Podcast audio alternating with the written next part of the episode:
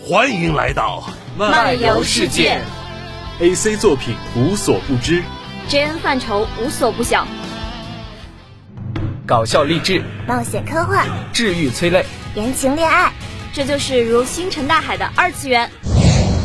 这条罗刹街，我说。了算。这里有狂拽酷炫、屌炸天的热血。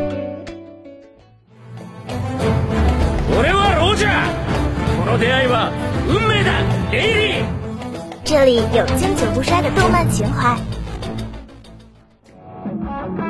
这里有山海皆可移的爱情故事。海水千山，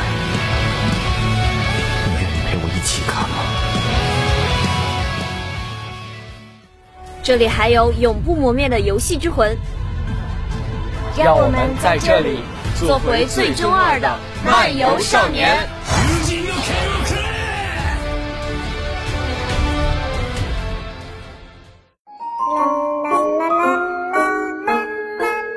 嘿一样的动漫和游戏，不一样的新鲜试点，欢迎来到漫游新试点。我是播音十一，我是播音蚂蚁。大家好，我是红小豆，我是一颗梦想着被吃掉的红豆，但是一直都没有被吃掉。不管了，今天也要努力被吃掉。没错，今天我们为大家推荐的就是有着母爱收割机之称的治愈系动漫《请吃红小豆吧》。近年来，国产动漫黑马频出，崛起之势不可阻挡。比如收获一致好评的《哪吒重生》《罗小黑战记》《姜子牙》等等，这些动漫在内容上也不再仅仅是儿童的专属，即使是已经学会了不动声色的大人们。也会暂时忘掉生活中的烦恼，在另一个次元里被治愈。请吃红小豆吧，就是这样一部治愈成年人的动画。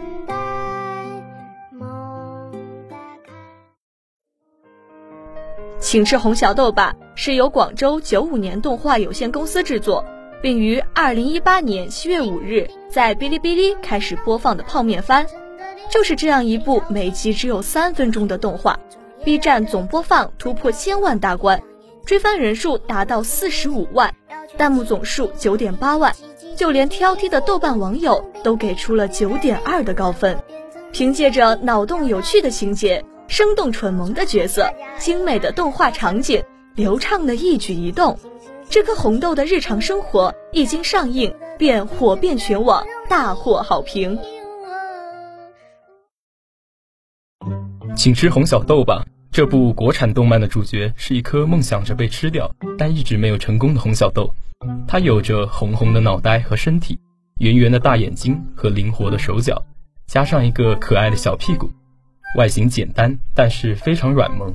说话有点慢慢的，一开口还带着萌萌的口音，偶尔还会夹带几句粤语或者其他方言，有种憨憨的可爱。他每天的工作就是在各种红豆冰沙。抹茶红豆蛋糕、红豆珍珠奶茶、豆沙包、红豆枸杞糖水等等需要红小豆的美食中等待被吃掉，可以说是世界上最不起眼的主角。可即便如此，他还是非常有自信。虽然一直没有实现自己被吃的梦想，但依然十分积极乐观。憨萌可爱的外形与腹黑逗趣的性格，斩获了一大批亲戚粉。好像所有的观众都在争着抢着。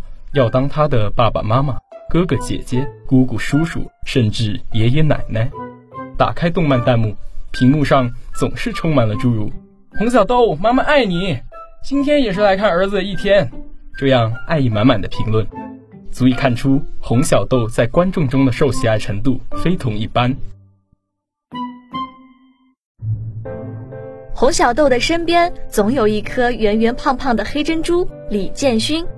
他和红小豆是非常要好的朋友，两人在吸管中一见如故，从此形影不离。李建勋身体圆润 Q 弹，神经大条，性格呆萌。虽然空有一身废柴技能，但是憨憨的性格仍然为其吸引了一票粉丝。除了他们两个之外，看起来瘪瘪的、泡水会变圆变年轻的枸杞建国老师，始终没有什么存在感的小透明芦荟，梦想成为一名歌手、开个人演唱会的绿豆，还有每一集串场的时候都会出现的神秘绿色葡萄干，一个个治愈可爱、鲜活生动的小小配料。为我们展现出了食物们在微观世界中发生的有趣故事。乐观的红小豆把自己活成了甜品界的一个奇葩存在，无论身处何处，总能自得其乐，即便是在混吃等死，也能找到生活的乐趣。在红豆冰上百无聊赖等待被吃掉的红小豆，随口品尝了身边的冰沙，觉得没什么味道，难以下咽。眼睛滴溜一转，便把目光转向了身边的同事，把魔爪伸向了一颗无辜的广东籍红豆。他把冰沙团成球，放在同事的身上反复摩擦，让冰沙沾上红豆味，再品尝。幸福的表情，仿佛那是世界上最美味的东西。红豆吃红豆冰，这可不是一般豆能想到的神奇操作。终于，在看到了红小豆团出的巨大冰沙球后。身边的同事崩溃大喊：“神经病啊！”你以为红小豆的可爱之处仅止于此吗？那你可就大错特错了。在珍珠红豆奶茶里打工时，他和一群食材即将成为人类的腹中餐，但由于前方有一颗身材太过圆满的珍珠，造成了道路堵塞，导致一众打工豆全被卡在了吸管中。上不去也下不来，其他的豆有的在抱怨吸管的拥挤，有的拼命向前挤，有的泪流满面，等待着命运的审判。相对于队友们的手忙脚乱，红小豆则显得异常佛系，和旁边的珍珠聊得不亦乐乎。没错，这颗珍珠正是李建勋。在这之后，红小豆的故事又开启了新的篇章。两颗豆子时而扮演泰坦尼克号的主角。奏响我心永恒的经典曲目，时而一起吐槽枸杞先生的面相过于老成，时而一同畅游在甜品的海洋中闲谈，为故事增添了不少甜蜜滤镜。为了让观众更有参与感，制作者更是别出心裁地打破了次元壁，让红小豆直接与观众与制作者对话。在第三集，红小豆面临生命危险。自己快要被吃掉的时候，他一脸兴奋地喊着：“难道是要大结局啦？耶，终于要被吃掉喽！”然而，吃掉他是不可能吃掉的了，这辈子都不可能的。这么可爱的主角，估计所有人都想多看看他吧。这可能也就是红小豆多次将要实现被吃掉的梦想，但是总是功亏一篑的原因。许多人说这是一部值得满分的国产动画。短短几分钟一集的故事背后，有的不只是可爱和无厘头，也蕴含着许多人生哲理。平常的一天，红小豆蛋糕上放风筝的时候，不小心摔了一跤。由于身材圆润，头朝下向前滚了很远很远。然而，红小豆并没有抱怨摔得痛，也没有逼自己立刻爬起来。而是躺在地上，惬意地享受起了跌倒的美好，嘴里还咕哝着：“在哪里跌倒，就在哪里睡一觉。”在红小豆和秃头红豆说好第二天请他喝酒的时候，第二天红小豆却只身前往酒吧。酒保问他：“你昨天的那个朋友呢？”红小豆只是淡淡的回答：“他被吃掉了。”弹幕上很多人都在笑着说。红小豆赚到了，但是悲伤的是，红小豆也就这样失去了他的一个好朋友。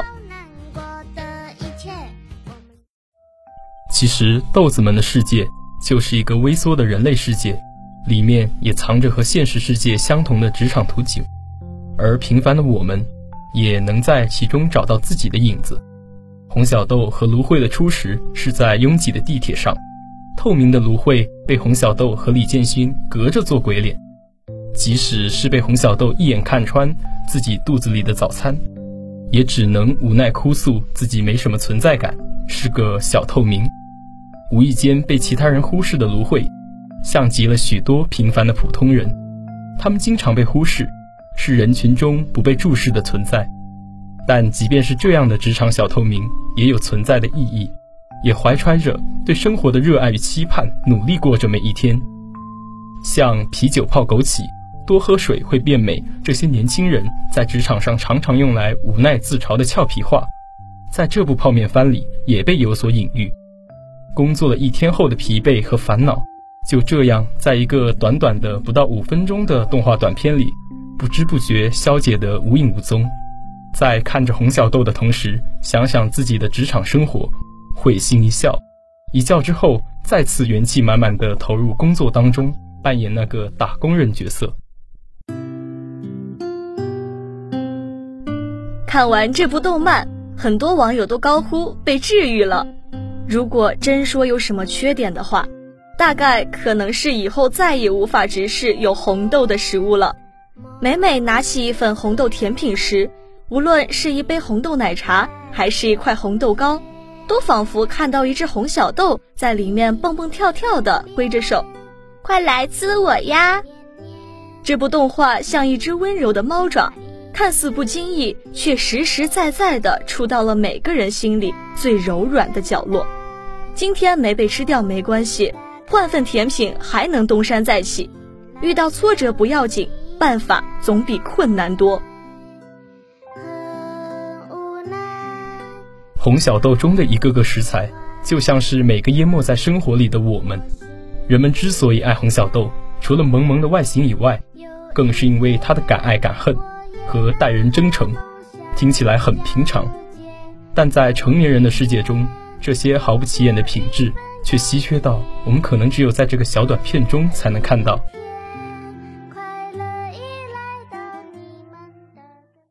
动画用精良的制作、无厘头的画面、加分的音乐以及天马行空的想象，勾画出了一个个挣扎在都市的普通人最漂亮的样子。每一颗豆子都在用力发热，虽然都有各自的艰难。但总能在一次次跌倒后爬起，继续下去。作为主角的红小豆，也只是一个普通人的化身。当他的艺术家同事们已经在甜品上完成了冰雕珍品，个个都是米开朗琪罗在世时，他只能堆起来一个小雪人。即使每天都在努力被吃掉，却总是无法如愿。但即使是这样，又怎样呢？就像红小豆在地铁上说的那样：“我什么也不会，也没什么特点，但我还是这部泡面番的主角。”是啊，我们或许始终都是不起眼的平凡人，但是在我们自己的故事里，每个人都是闪闪发光的主角。当你无聊或者苦恼的时候，这样一部短短的可爱番剧可以帮你迅速回血哦。相信当你打开这部番剧，也一定会被这部剧的欢乐感染，像吃了甜品一样轻松快乐的。好啦，今天的漫游新视点到这里就要和大家说再见了。感谢编辑尼阿马斯，感谢导播二两黄酒，我是播音蚂蚁。我是播音十一，那我们下期再见了，拜拜。我最爱挑战，最爱挑战啦